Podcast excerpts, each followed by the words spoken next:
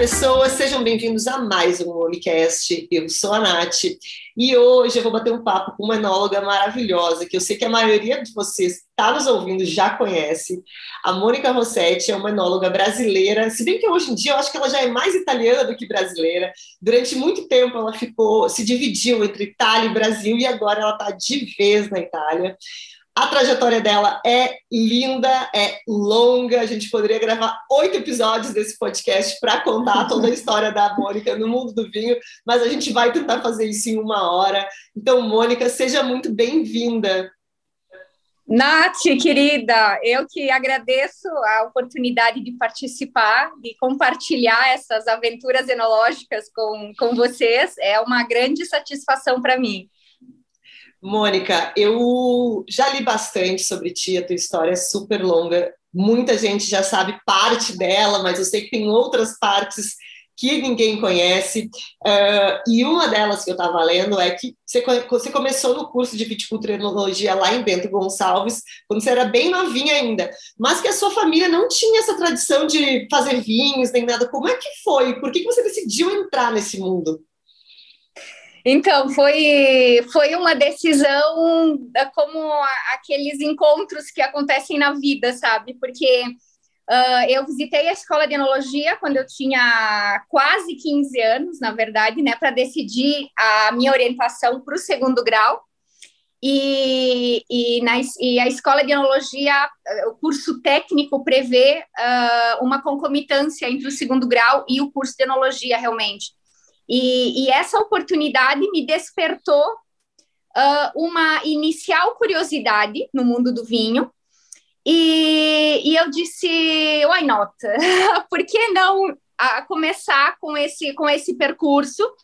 Que, que na verdade foi uma surpresa para minha família também, porque a gente estava imaginando né, eu estava imaginando todo um outro endereço, assim, todo um, um outro tipo de formação, mas daí visitei a escola de enologia, me inscrevi, e daí no primeiro ano de estudo, assim, maravilhoso, que tinha tudo a ver comigo, que, hum, que realmente eu queria seguir nesse percurso uh, na minha profissão, e daí o desafio era encontrar o um modo para poder ser inserida no setor e trabalhar efetivamente, porque né, a minha família, uh, como bom descendente de italiano da Serra Gaúcha, né, uh, produzia vinho, meu avô, em especial para o consumo caseiro, mas não tinha uma ligação, não tinha vinhedos, não tinha vinícola, então eu não tinha um negócio da família para desenvolver.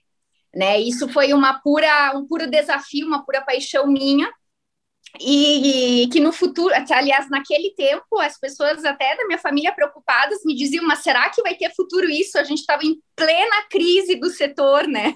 Final dos anos 90, início dos anos 2000, e eu acreditei, eu acreditei que isso realmente seria uh, uma grande oportunidade, não só de trabalho, mas de vida para mim, e, e, dei o melhor. Daí começou todo, daí depois toda, todos os desafios, né, envolvidos nesse nessa aventura.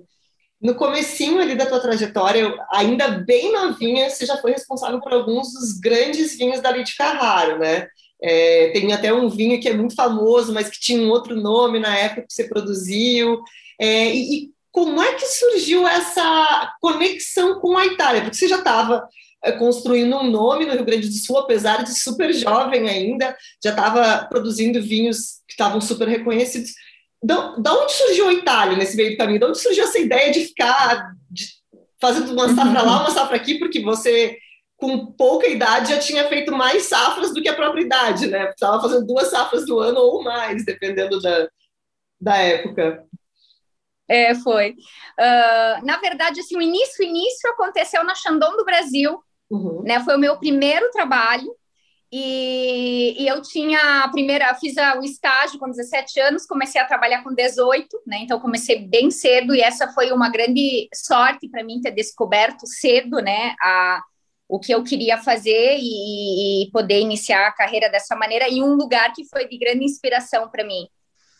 Uh, e daí quando eu estava na verdade na Chandon eu comecei o curso de a faculdade de enologia e conheci o pessoal da Lídio, que naquela época eles não tinham absolutamente nada assim ainda, né? Só os vinhedos, mas nunca tinham produzido vinho com a marca própria. E daí foi um trabalho assim, uh, iniciando do embrião, né? Não só do zero, é de projetar realmente todo uma, uma filosofia de trabalho, uh, uma, um, um, novo, um novo conceito, na verdade, também, né?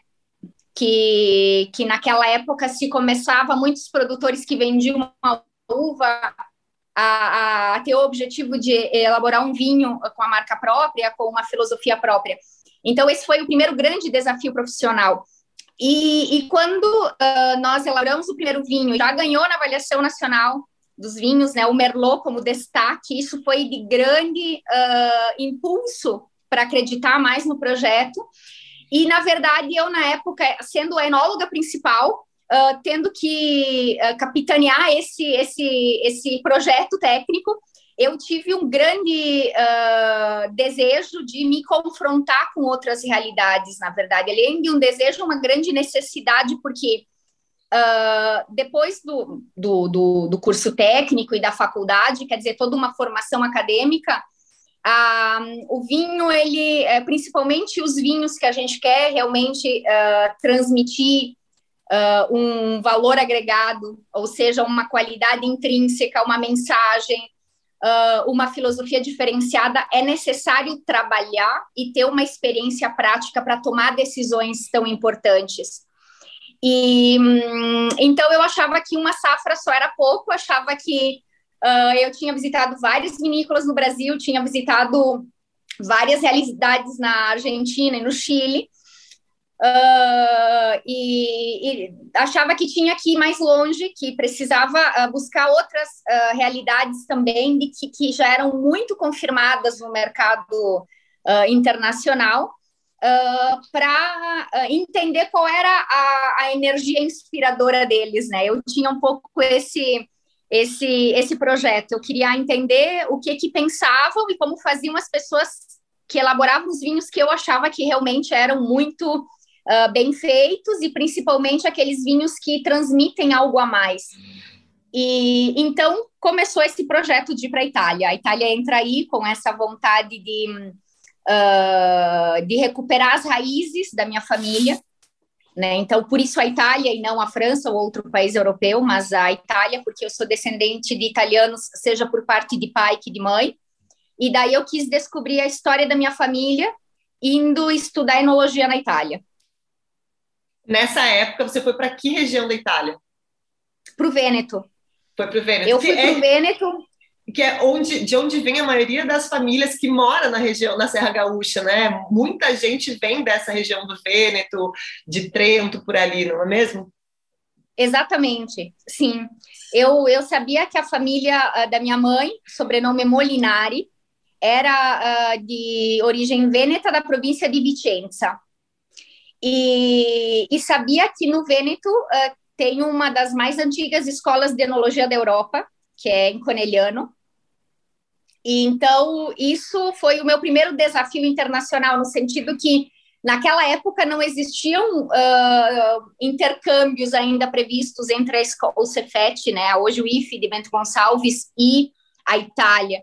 Então eu tive que na cara e na coragem tentar buscar uh, uma oportunidade para uh, fazer toda a documentação necessária, né? Que isso é muito burocrático, para validar o meu curso lá na Itália, aqui na Itália, na verdade, e, e poder me inscrever escola de enologia. Então, comecei com o processo de cidadania italiana por direito de sangue, e depois me apresentei o meu currículo ah, na, em Conegliano, que na verdade é a Universidade de Padova, que administra o curso de enologia, né? E, e fui aceita. Então, comecei em 2000, uh, entre 2006 e 2007, essa, esse período de formação. E então foi uma felicidade imensa, né? Porque eu tinha a, a possibilidade de me manter uh, conectada com o Brasil, porque eu continuei elaborando os vinhos da Lídio Carraro uh, voltava todas as safras e, e durante o ano também para os processos mais fundamentais, né, de, de, de assemblagem ou de engarrafamento dos vinhos. Mas fazia todo esse percurso uh, de formação acadêmica aqui na Itália também. E não só isso, na verdade, eu tive a, a oportunidade de iniciar uma colaboração com a Ferrari Spumante, que é uma casa que eu admiro até hoje, até hoje nós colaboramos, na verdade, uh, para primeiro como uma experiência e depois isso foi tão positivo, essa experiência que, que eu vivi em Trento e depois na Toscana, que acabei sendo consultora do grupo por um projeto de viticultura de precisão e estudo de terroir, seja na, nos vinhedos do Giulio Ferrari, na Toscana, no projeto da Tenuta Poder Novo, e também na Tenuta Castelbuono, na Umbria. E então isso era fantástico porque essa experiência me permitia uh, um, uma experiência prática, na verdade, né, como enóloga aqui na Itália, me permitia ter os recursos para poder estudar aqui na Itália também, porque foi todo um processo uma privada, no sentido eu, eu realmente busquei esse tipo de, de, de, de, de formação e de experiência sozinha, e ao mesmo tempo me mantinha conectada com o Brasil. Isso durou até 2017, né? Então, essa, essa ponte intensa. E o curioso é que a tua primeira experiência profissional uh, com vinhos no Brasil foi numa grande empresa de espumantes, e a tua primeira experiência profissional na Itália também foi com uma outra grande marca de espumantes, né? É como se fosse um destino, e hoje você não elabora espumantes. é, foi, foi o destino, porque eu amo espumante, na verdade, né? Eu, aliás, eu bebo muito espumante, então tive esse chamado Hoje, na verdade, uh, eu trabalho com uma pequeníssima elaboração de espumante junto com o projeto da Manus no Brasil. Né? A gente tem algumas garrafas de espumante, mas a, o, o, grande coração do meu trabalho é, é, vinho tinto, porque eu trabalho em regiões super importantes aqui na Itália para vinho tinto, que é a Toscana, o Piemonte, a Úmbria e algumas colaborações também no Triveneto. Então, isso, uh, assim, as, as, demandas foram muito importantes para a elaboração de, de, vinhos tintos de alta gama com uh, perfil para envelhecimento, enfim, né? Então, esse foi todo o principal percurso, mas durante os anos de trabalho aqui, eu elaborei espumante, vinho rosé, vinho branco, vinho tinto jovem, vinho tinto de envelhecimento, foi assim, uh, bem eclética a minha, a minha formação e, e, as minhas colaborações, né? Isso foi bem, bem divertido. Desafiador, mas divertido. Nesse período longo, né, que você ficou se dividindo entre Brasil e Itália, agora é uma curiosidade que não tem absolutamente nada a ver com o mundo do vinho, é uma curiosidade minha. Você se considerava morando na Itália e visitando o Brasil, morando no Brasil e visitando a Itália, ou uma pessoa que não tem lar mesmo? Essa é uma ótima pergunta que eu me fiz por muito tempo, porque hum, foi uma experiência que deveria durar dois anos, né? O tempo da especialização, e na verdade estou ainda aqui. e, hum, e eu acho assim: a resposta que eu me dei foi que eu sou um híbrido eu não sou nem totalmente brasileira e nem totalmente italiana, assim. Eu sou um híbrido, porque hoje, assim, eu, eu, fiquei no Brasil até 19 anos e hoje eu depois eu fiquei 12 anos entre Brasil e Itália, né? Então, e hoje eu estou um pouco mais na Itália, uh, como presença de tempo. E, e, eu acho assim que eu ganho, uh, evolvi, né? De, de, uma menina lá de 19 anos, na verdade, né? Hoje eu já tenho quase 40, 39 para precisão. Então, assim, passaram todos esses anos e isso foi bem formativo para minha vida. Né? Então, na verdade, aconteceu uma assemblagem, aconteceu alguma coisa que uniu uh, muitas uh, características do Brasil, né, uh, da, da, experiência de vida e de trabalho no Brasil, e muitas características da experiência de vida e de trabalho aqui na Itália. Então, hoje eu acho que eu, eu sou uma união de tudo isso, assim, não tenho como me, me definir alguma coisa né, porque faz parte do, da, do meu passado e do meu presente, né? Então isso me marcou demais. Bom, você estava morando, você chegou na Itália, no norte da Itália, onde fez sua especialização, onde começou a trabalhar com a Ferrari. Quando que você mudou para a Toscana? Porque hoje você vive na Toscana, né? Hoje eu vivo, na verdade, na Lombardia, como Ih. residência. É, eu tenho mais, mais história para contar ainda. Né? Então como vamos lá, pode ir, que, que, essa, essa aí nem eu conhecia. Vamos lá. Vou até pegar meu café aqui para ouvir. É, legal. Uh, na verdade, eu moro na Lombardia, que é ótimo como hum, logística, porque eu fico perto de várias regiões, assim, para as minhas atividades, né? E, e, trabalho na Toscana. Na verdade, a minha história com a Toscana começou lá em 2003, ainda quando eu fiz uma primeira safra lá em 2003, na Toscana, que é onde depois eu conheci o projeto da Ferrari. Uh, e em 2005 eu voltei a trabalhar na Toscana e, e daí não parei mais. Né? Então, é uma das regiões, junto com o Vêneto, que eu trabalho há mais tempo.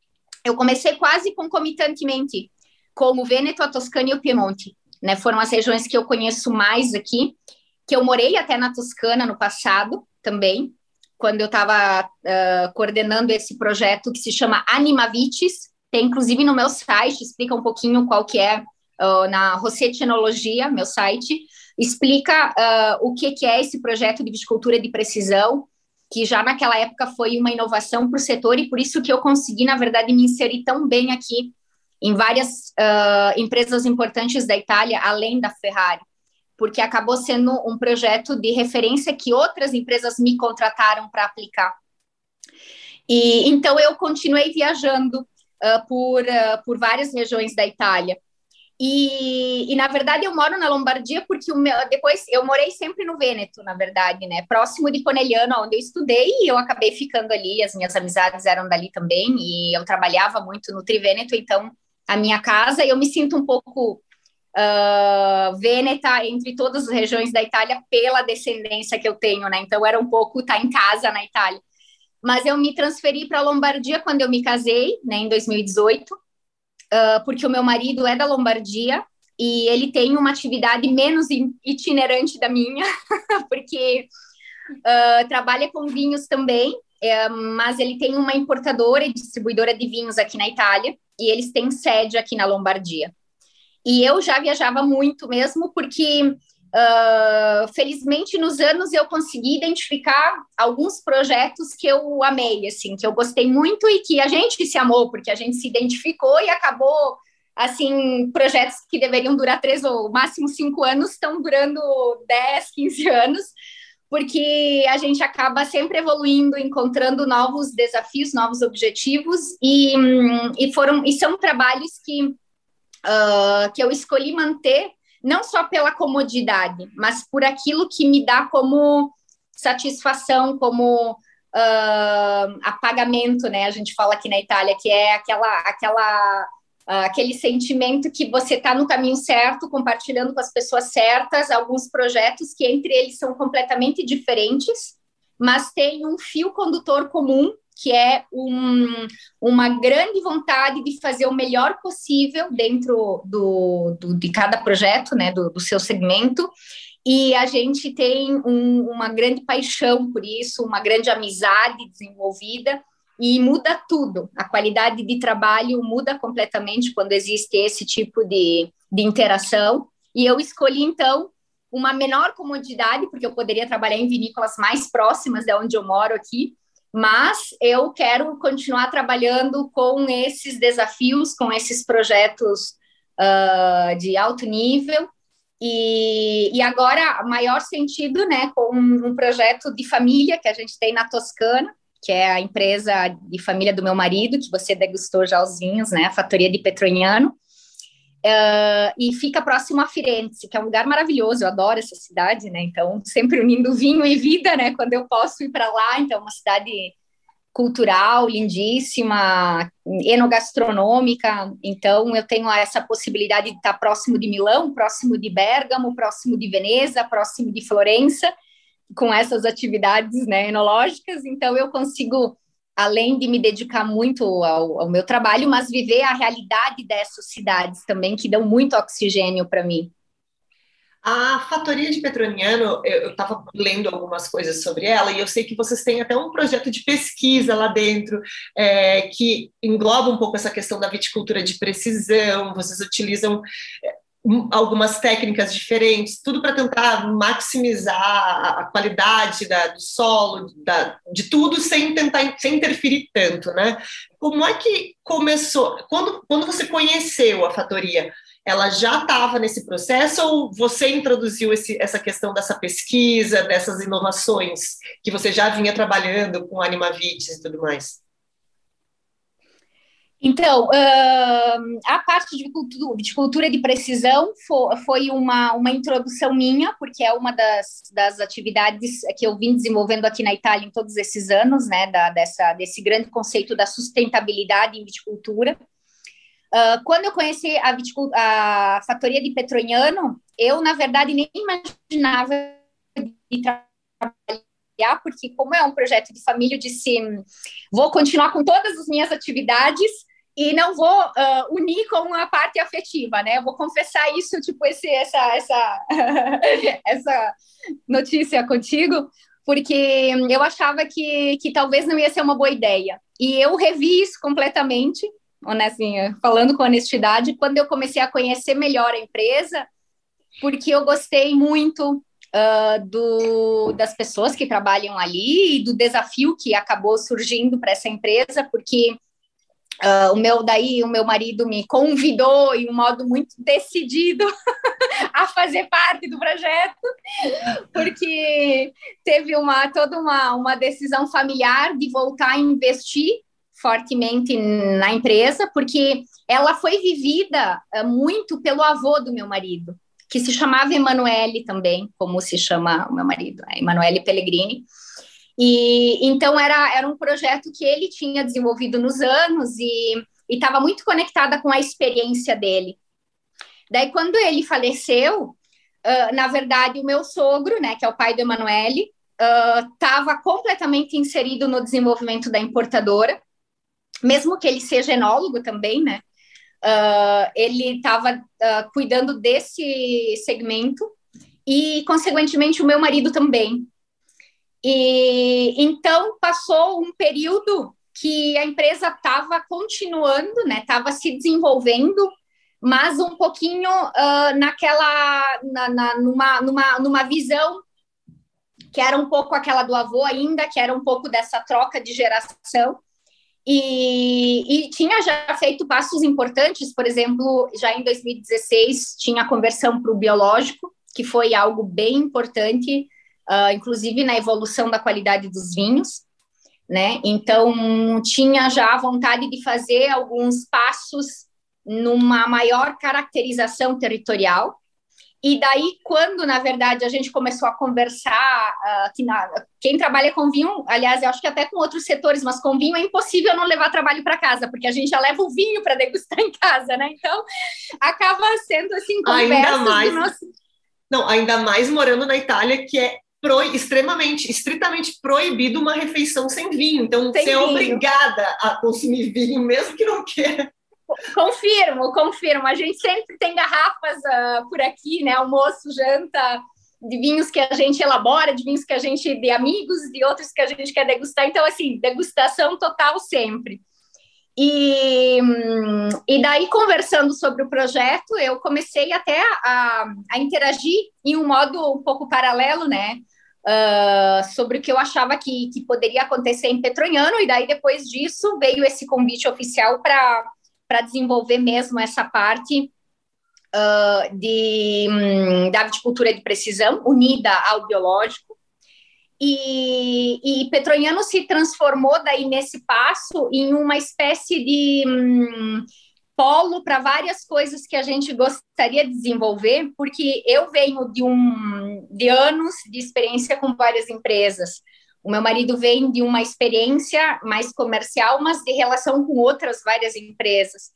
E daí a gente queria que Petroniano trans, fosse uh, a imagem daquilo que a gente pode fazer de melhor, no caso, né, de tudo aquilo que a gente amadureceu e, e, e, desenvolver, por isso, vários estudos locais com a experiência que a gente cultivou fora, para valorizar esses vinhedos, né? A gente tem vinhedos uh, plantados em 1960, então que já tem uma, uma grande história.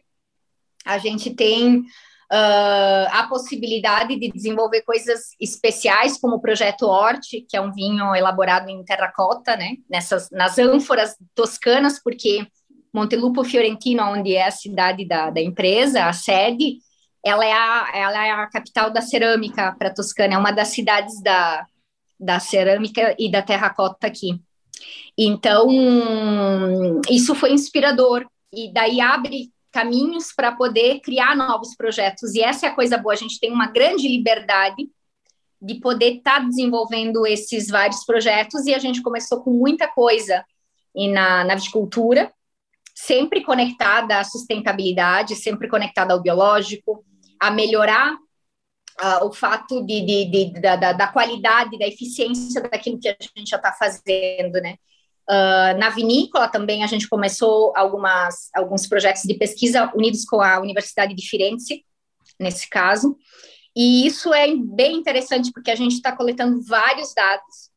A gente está trabalhando num projeto de pesquisa super pioneira também, que é conectada à viticultura 4.0 e 5.0, ou seja, a toda a, a interação de dados que a gente tem entre viticultura e enologia para melhorar essa eficiência né, energética, uh, humana, uh, de produção, enfim, tudo aquilo que está acontecendo na empresa. Então, tem, tem bastante história. Tem, a gente precisaria fazer um podcast só para cada um desses projetos. Assim. Vamos, vamos fazer, inclusive, vamos fazer, Mônica, porque eu fiquei muito curiosa. E, e, na verdade, a viticultura de precisão, principalmente da forma como vocês estão aplicando e como vocês estão fazendo na, na Fatoria de Petroniano me, me deixa muito curiosa, porque é uma mistura de volta ao passado, porque é, a viticultura biológica nada mais é do que como se fazia no passado, quando não se tinha um monte de aditivos químicos para se colocar num vinhedo. É, o uso de ânforas, de, de é, também é uma coisa do passado, mas ao mesmo tempo vocês utilizam tudo isso de uma forma muito tecnológica, né? Muita pesquisa. Uhum. É, é, muito curiosa essa o avanço, o avanço tecnológico que faz essa volta ao passado, essa mistura, né? É, como você percebe isso? Uh, e se você percebe isso, além da, do resultado que a gente vê na Terra, que é, não tem nem o que falar hoje em dia, a gente tem que se preocupar com a nossa uhum. terra, porque a gente já está vendo, não é o futuro, a gente já está vendo os resultados da mudança climática em várias regiões famosas. No momento que Bordeaux autoriza uma variedade portuguesa a ser plantada nas suas terras, a gente já viu que as coisas estão indo rápido demais. É, mas além do resultado, dessa diferença que a gente vê na terra mesmo, você percebe resultados na taça também, dessa aplicação? Com certeza. E como é que você Aliás, é, é é, essa é a, é, a, é a, principal diferença, assim, aquela mais uh, que a gente é mais tangível, talvez, né? Uh, então, essa, esse trabalho multidisciplinar, uh, que significa tentar pegar o melhor ensinamento de cada um desses setores, é um pouco o que a gente está fazendo em Petroniano e é um pouco a minha filosofia de trabalho também. Porque hum, quando eu, eu comentava, né, ah, eu sou menóloga biológica biodinâmica, as pessoas achavam, como assim? Então, significa né, esses vinhos estranhos que disse, não, não tem nada de estranho. Você dança, você dança com cristais na mão, assim, pro vinho, não, não é isso. não, não tem nada a ver, né? não, não é nada de esotérico, é algo, alguma coisa muito concreta, porque quando a gente fala de terroir, aliás, na verdade, a, a gente fala das mesmas coisas com outras linguagens, às vezes, né? Uh, porque o, o terroir ele é um grande respeito por aquilo que a gente tem, né, entre terra e vinhedo, e daí o homem na modo de, de trabalhar, e a gente fala muito disso, explora muito esse conceito. Mas às vezes a gente esquece que para a gente fazer vinhos de terroir, a gente tem que conhecer profundamente esse terroir. Primeiro ponto fundamental. E para a gente conhecer ou a gente uh, recebe de alguém que já trabalhou por 50 anos e daí transmite completamente, e daí de que alguém já transmitiu por outros 50 anos, e que na verdade é tudo relativo, porque o mundo mudou, a, a, a viticultura e a enologia mudaram, mas a, a natureza mudou. Então, tudo aquilo que a gente fazia 50 anos atrás não é mais válido agora. A gente tem outros desafios de produção, outras condições uh, para trabalhar. E, e, e se a gente não está conectado com isso, entendendo isso, não vai fazer vinho de terroir, porque a gente não, não vai pensar ou gostaria de, mas não está trabalhando para que isso aconteça. Esse é o ponto, ponto fundamental. E daí isso uh, se une muito ao conceito da viticultura de precisão, porque a, a viticultura de precisão ela busca realmente entender no detalhe. Essa é uma coisa interessante, porque ela busca entender no detalhe qual é a condição de saúde das minhas plantas e qual é a interação delas com o meu terreno. Fundamental. E depois a interação também com o clima. Uh, e, a, e, o biológico, o biodinâmico, ou essa, ou essa filosofia não intervencionista, ela busca, então, do outro lado, ver a situação em um todo. Eu consigo ter uma visão mais holística do que, que é o meu ambiente. Então, eu uno isso, uno o, o, específico também da viticultura de precisão, uno essas informações e esses conceitos, e a gente tenta buscar essa, que é uma filosofia interdisciplinar, para um vinho mais limpo. O que, que é esse vinho mais limpo ou um vinho mais natural possível? É justamente é por isso que a gente sente esse efeito na taça, porque a gente vai ter planta, a gente sempre diz que o vinho de qualidade nasce no vinhedo né? Por quê? Eu vou ter matéria-prima melhor e a matéria-prima é o segredo de qualquer coisa. Quer dizer, se é o segredo da, da gastronomia, é com certeza o segredo também uh, da enologia. E se eu vou ter uma matéria-prima melhor, significa que quem produziu isso, as minhas plantas, elas estão em um, um bem-estar uh, melhor possível naquela condição. Elas vão ter resiliência contra os, as mudanças climáticas, elas vão ter um equilíbrio quantidade de cachos correta com aquilo que elas conseguem amadurecer, uma, madura, uma maturação mais uniforme, uh, mais equilibrada. Então, uh, isso eu consigo entendendo o que elas precisam de verdade, não aquilo que eu acho que eu vou colocando, porque é, é normal que seja assim. Então, já mudam o tipo de, de tratamentos que a gente faz para cuidar da sanidade delas.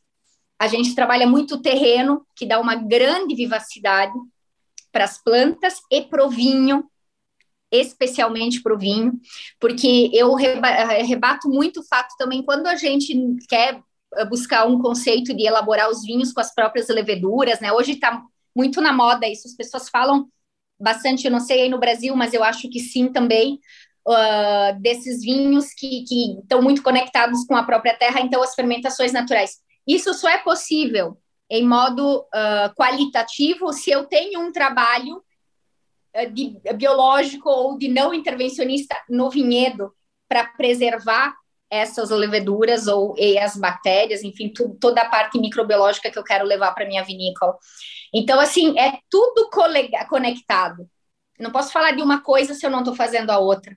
E isso significa cuidar de todos os detalhes na prática. E para a gente fazer isso na prática e não só no discurso, a gente precisa realmente ter esses dados em mão. Uh, é algo esotérico, alguma coisa muito concreta, trabalhar com dados na mão, com muita degustação, muita presença nos vinhedos. Né? Então, isso é o que vai fazer completamente a diferença e realmente os vinhos são melhores têm aromas mais expressivos, são mais equilibrados e, e tem uma potencialidade de guarda maior também, por causa desse equilíbrio natural que eles acabam obtendo. E te ouvindo falar uh, sobre tudo que tu falou agora, uh, me ocorreu que eu, eu cheguei para conversar contigo pensando, nossa, a Mônica é uma pessoa, é, uma enóloga mais arrojada, que não para de pesquisar, que não para de estudar, que não para de, de experimentar. Mas te ouvindo falar agora, me ocorreu que, na verdade, isso deveria ser a regra, porque todo ano o clima muda, a terra está mudando, o solo está mudando, o clima está mudando, então não é possível fazer durante 20 anos o mesmo processo e esperar um resultado perfeito. Se, se, se a gente está fazendo a mesma coisa, mas a Terra está mudando, o resultado vai mudar. Então, se a gente não continuar. Bom, explodiu minha cabeça agora, Mônica. Agora eu fiquei pensando, eu acho que todo mundo tem que pesquisar. Quem não está fazendo, quem está fazendo todos os anos a mesma coisa tá, tem alguma coisa errada, agora eu vou, vou, vou terminar esse podcast assim, ó, voltando a repensar tudo que eu estava achando aqui sobre analogia. Agora, só pelo fato, agora, bom, já deu para perceber aqui para todo mundo que está ouvindo é, que a Mônica realmente é uma pessoa super curiosa, que não consegue ficar fazendo uma coisa só, que tem essa necessidade de pesquisa, de, de conhecer outras regiões, outras realidades, outras formas de, de vinificar, outros costumes. E aí eu te pergunto, Mônica, nesses anos todos fazendo isso, viajando, pesquisando, o que que você gostaria muito de fazer ou onde você gostaria muito de trabalhar e você não teve oportunidade ainda, mas ainda quer que isso aconteça? Ah, que notícia! Essa é uma essa é uma grande pergunta, na verdade, né? Porque eu acho assim que eu já fiz várias coisas que eu gostaria de fazer. Sou bem feliz por isso, sou bem realizada nesse, nesse sentido, porque uh, na Itália trabalhei nas regiões que eu admiro muito, dos vinhos que eu gosto muito de degustar também, então participei ativamente já em vários processos. No Brasil, uh, aposto muito no vinho brasileiro, então eu acho podendo continuar um trabalho ali também, eu fico muito contente né, de, de, de, de acompanhar essa evolução que está acontecendo aí também. Um, trabalhei na Champagne, que amei, porque é um, a França também ensina muito em, em muitas, uh, muitos contextos. Uh, tenho vários amigos na Espanha, em Portugal, assim, então estou próxima desse mundo também. Uh, eu acho que talvez, hum, mais como formação, como curiosidade minha, eu iria tipo para Nova Zelândia ou Austrália, alguma coisa uh, nesse mundo que eu ainda não toquei com mãos. Uh, e, e, eles, na verdade, fizeram um trabalho muito interessante nos últimos anos também, de pesquisa, de valorização dos próprios vinhos.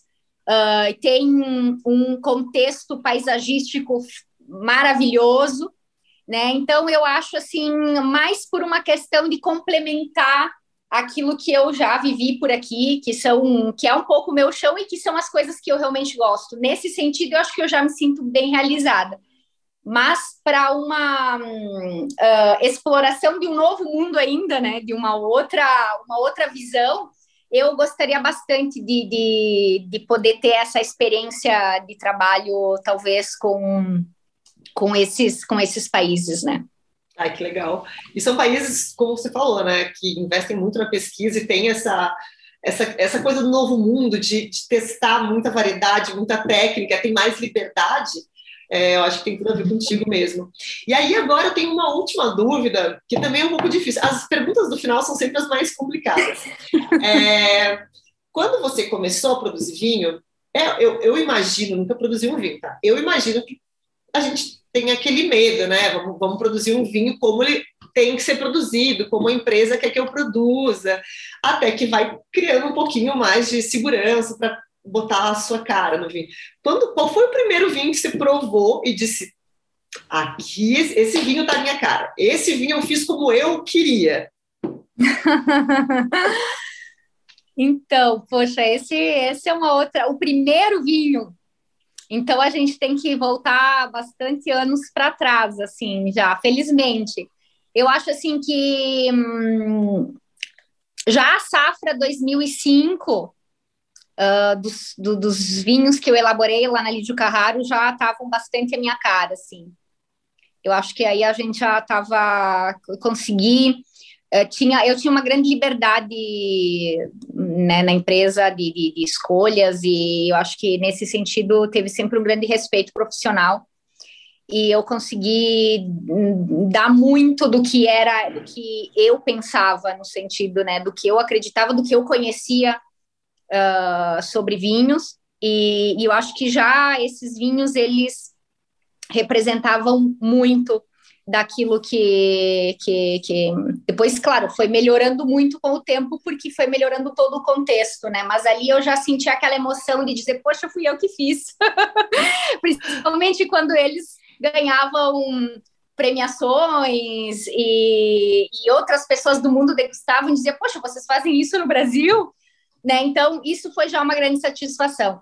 E uma outra coisa que eu estou sentindo agora, na verdade. Uh, é uma, uma, uma grande alegria, realmente, é uma grande realização esse projeto uh, de estar tá elaborando os vinhos com o meu marido, porque é uma é, é, diferente, assim, ganha uma, uma proporção maior, né? Então, quer dizer, agora agora está representando um pouco tudo aquilo que eu sou, tipo, uma brasileira vinda da Itália, uh, com uma vida na Itália, mas no Brasil também, com amigos no Brasil, na Itália, com experiências acontecendo em vários lugares, e com esse vinho que está representando esse novo momento de vida.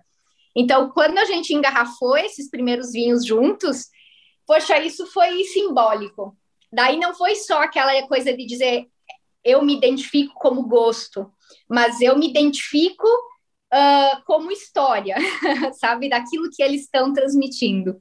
E aí mistura tudo isso, coloca um relacionamento e a Toscana, que é o lugar mais romântico do mundo, pronto, tem um roteiro de filme já. Alguém, por favor, grave um filme sobre a vida da Mônica. Vai ser o melhor, o melhor romance para a gente assistir.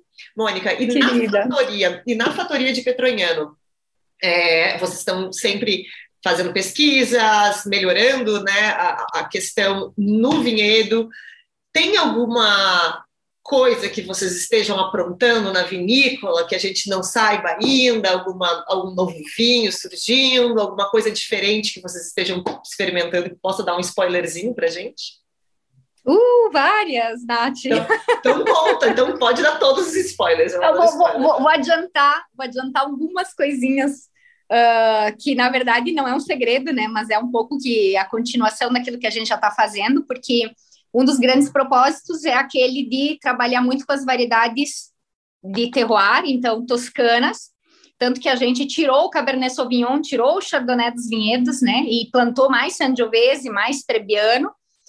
E a gente, uh, o ano passado, plantou o futuro cru. Né? A gente já está apostando muito nesse nesse vinho, que vai ser um super Sangiovese, na verdade, né? não um super toscano, um super Sangiovese, porque hum, ele está numa área geográfica fantástica, com um terreno fantástico, e a gente escolheu o melhor material vegetativo das nossas plantas, que já estão adaptadas há mais de 50 anos naquele microclima, então é, é um material uh, que, que é altamente qualitativo, altamente adaptado, a gente multiplicou ele plantou e está esperando crescer e o vinhedo está crescendo assim lindissimamente. Então, esse é um projeto, com certeza, para os próximos anos, de um grande cru, que é acima de qualquer coisa, não está conectado com a DOCG, não está conectado uh, com um projeto comercial, nada, está tá conectado com a gente, assim, com aquilo, é um pouco o amadurecimento que a gente quer transmitir desse percurso que a gente está fazendo para esse vinhedo. E outros estudos também de outras variedades toscanas antigas a gente está fazendo na vinícola também, que quase estão indo em extinção. A gente está tentando recuperar e vai ter alguns vinhedos experimentais disso também. Bacana. E esses vinhos, esses, esses projetos que estão surgindo agora, eles vão vir para o Brasil também? Acredito que sim, acredito que a moça do Flor vai adorar. para quem não, para quem não pegou ainda, né? Quem, vocês devem ter visto, vocês, vocês seguem o Mami no Instagram, eu postei essa semana, mas os vinhos da Fatoria de Petroniano que a Mônica elabora chegam no Brasil através da Mosto Flor, a importadora, uma importadora maravilhosa da Amanda. E, inclusive, a Mônica, a Amanda e a Kelly Bergamo fizeram uma live essa semana falando um pouco dessa viticultura de precisão, foi bem bacana o evento, então é, quem quiser conhecer os vinhos, só entrar no site da Moço Flor, e lá vocês vão encontrar todos os, todos os exemplares que estão disponíveis no Brasil, o meme, o Orte, tem um pouquinho de tudo por lá. Ah, eu ia dizer que dá para usar um cupom do Mami, mas eu não sei se dá tempo. O Mami tem um cupom de desconto para todo o site da, da Mosto Flor, mas eu acho que vocês não vão conseguir comprar tempo, porque é só até amanhã. Enfim, eu vou dizer o cupom, vejam se dá tempo. É o MAMI25, vocês têm 20, 25% de desconto. Tentem aí. Não sei se vocês vão ouvir a tempo o desconto. Mônica, eu quero agradecer o teu tempo.